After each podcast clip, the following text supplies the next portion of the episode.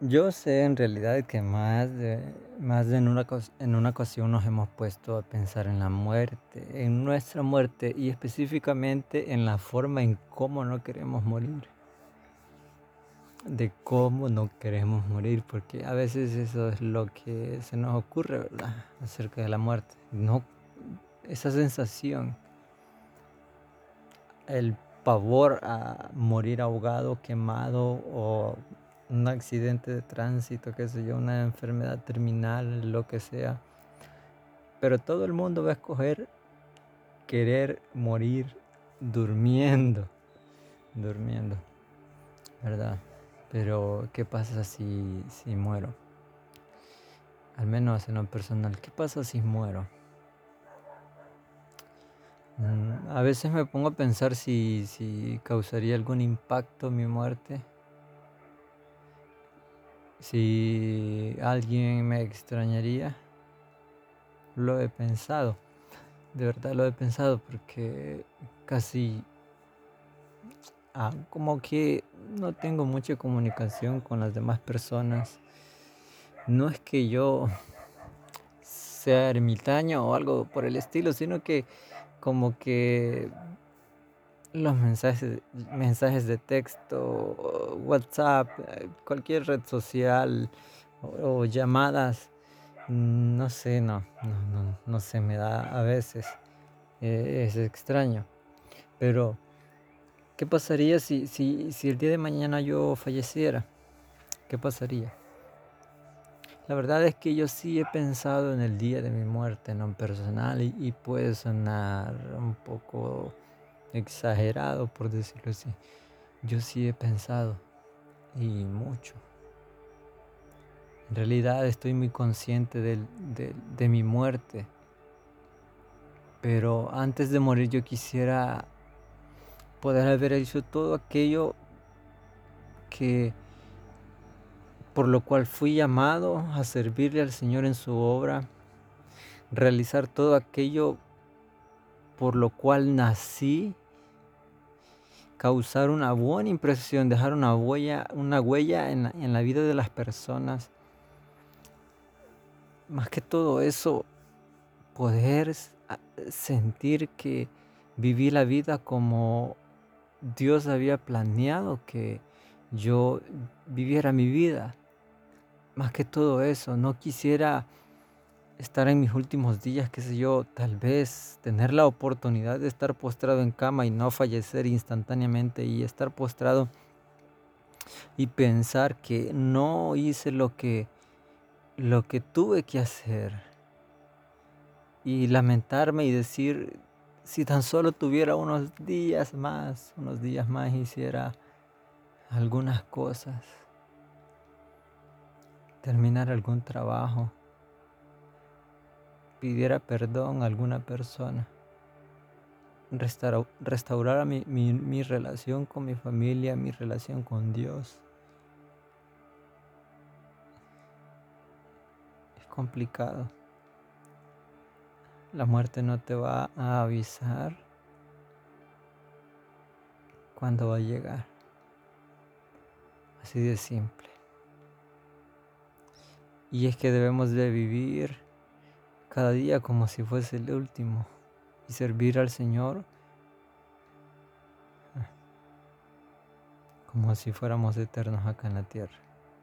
Y adapto esa frase a una frase que escuché, adoremos al Señor como si no viniera hoy y sirvámosle como, perdón, adoremos al Señor como si hoy viniera y sirvámosle como si nunca viniera.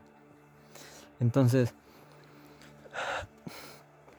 hay un hombre sabio, muy sabio, y lo quiero recalcar porque, porque habló acerca de la muerte en Eclesiastés y dijo, "Mm, más vale ser respetado que andar bien perfumado.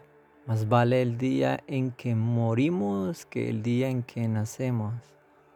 Eclesiastés, Eclesiastés 7.1 en la traducción en lenguaje actual. Porque el día en que partimos es cuando se, es, es cuando se re- en realidad se realiza el- el- la hoja de vida. Y la gente repasa todo aquello que nosotros hicimos en la vida y así nos vamos a marchar. No va a haber oportunidad de, rehacer algo, de recomponer, de, restaurar algo. Si, si quedamos mal, eh, si nuestro nombre quedó mal, no va a haber oportunidad para reponer nuestro nombre.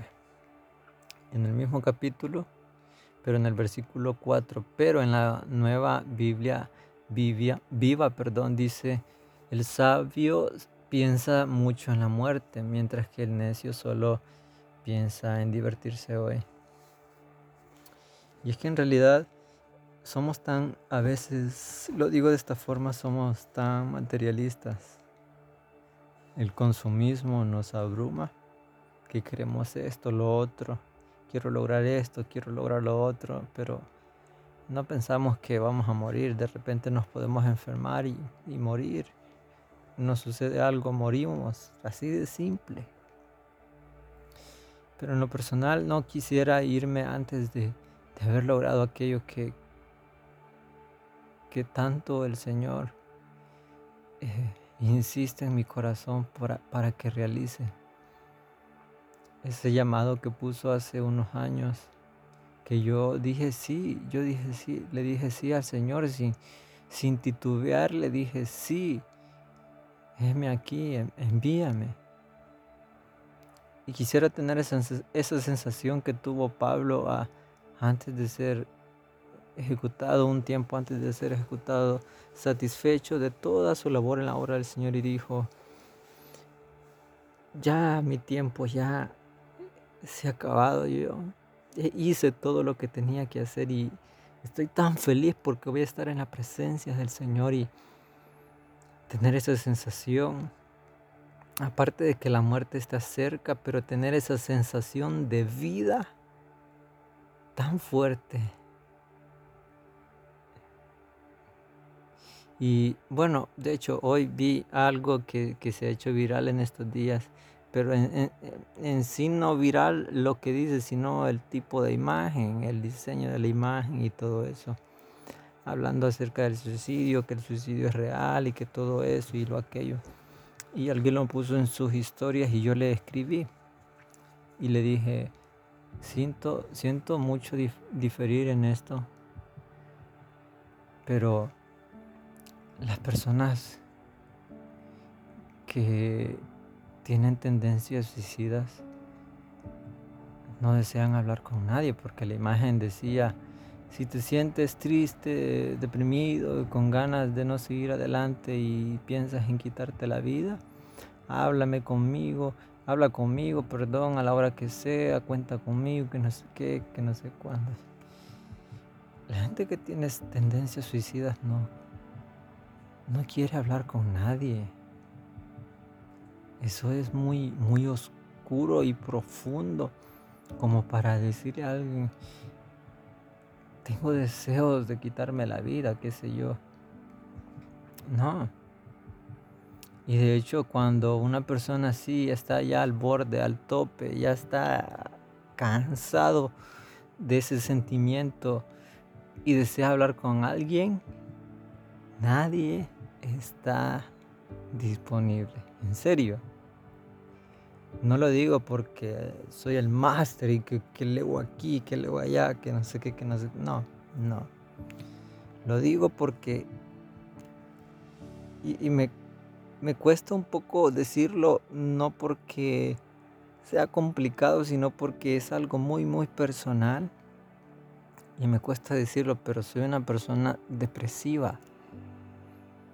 Mi lucha con la depresión es de todos los días de todas las semanas, todos los meses, desde hace muchísimos años. Y las personas depresivas tienden a ser suicidas. Entonces, si dijiste, si es depresivo y, los depresivos tienden a tener tendencias suicidas, valga el juego de palabras, pues acertaste. acertaste no es que yo ande cada rato pensando la forma en cómo quitarme la vida. hace dos años más o menos, Satanás ponía muchos, muchos, pero muchos pensamientos suicidas en mi cabeza, pero yo reconozco que, que, ese tipo de pensamiento, pensamientos no provienen de Dios, no son correctos, no son sanos y entonces yo rápido echo fuera todo aquello que no proviene de Dios. Pero el ser de el, el, saber eso y echar fuera todo aquello no quiere decir que uno no, tenga, eh, que no sea tan fuerte la depresión y la lucha y, no, no haya una tendencia suicida tan explícita como para decir yo quiero quitarme la vida. No. En este caso, en lo personal, y me cuesta tanto decirlo, a veces llego al punto de decir, no tengo ganas de seguir viviendo. En realidad, no tengo ganas de seguir viviendo. Porque a veces es tan duro, la situación es tan difícil y pues el, Señor nos habló de, de un lugar allá en el cielo donde no hay dolor, no hay necesidad de nada. Solamente estar con Él. Y yo quisiera experimentar el estar directamente con Jesús abrazándolo, abrazándolo, poder sentir su amor cálido de una forma tan directa. Es cierto que tenemos acceso a Él acá directo, pero hay ocasiones donde, en donde yo, yo le digo al Señor, ya no quiero estar acá, yo quiero estar contigo, ¿por qué no, por qué no me llevas? ¿Por qué no me llevas?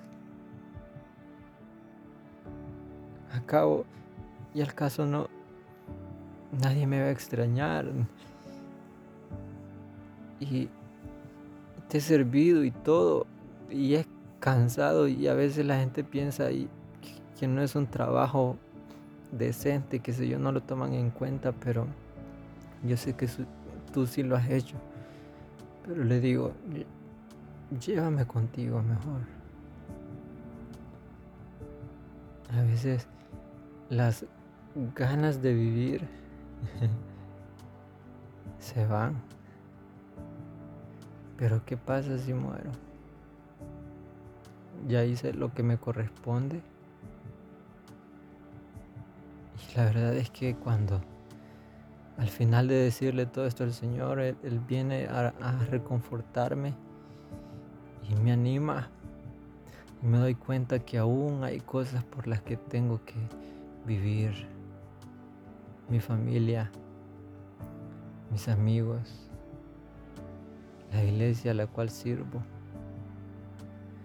Planes que Dios ha puesto eh, en mi camino, en mi corazón, pensamientos propósito que Él tiene para mí que debo de, debo de realizar. Y cuando yo parta tengo que sentirme satisfecho a la hora de irme y decir he acabado la carrera y por lo demás no se preocupen. Yo voy a estar feliz en la presencia de Dios si en algún momento estás cansado y y de verdad ya no quieres seguir con tu vida, pues no, no eres la única persona. Yo he pasado por esas etapas y estas semanas atrás han sido muy, muy duras y, y te digo que no todo el tiempo va a ser así. No todo el tiempo va a ser así. El Señor hace que a veces atravesemos temporadas así para enseñarnos algo y prepararnos para algo mejor. Así que sigue adelante y trata de realizar el propósito que Dios tiene para tu vida y que puedas vivir conforme a su voluntad. Que puedas honrarlo, que puedas bendecirlo y que puedas ampliar el reino de Dios acá en la tierra. Antes de irnos para el cielo y estar con Él por una eternidad. Así que que el Señor te bendiga, que el Señor te guarde, que su rostro resplandezca sobre ti y tu familia.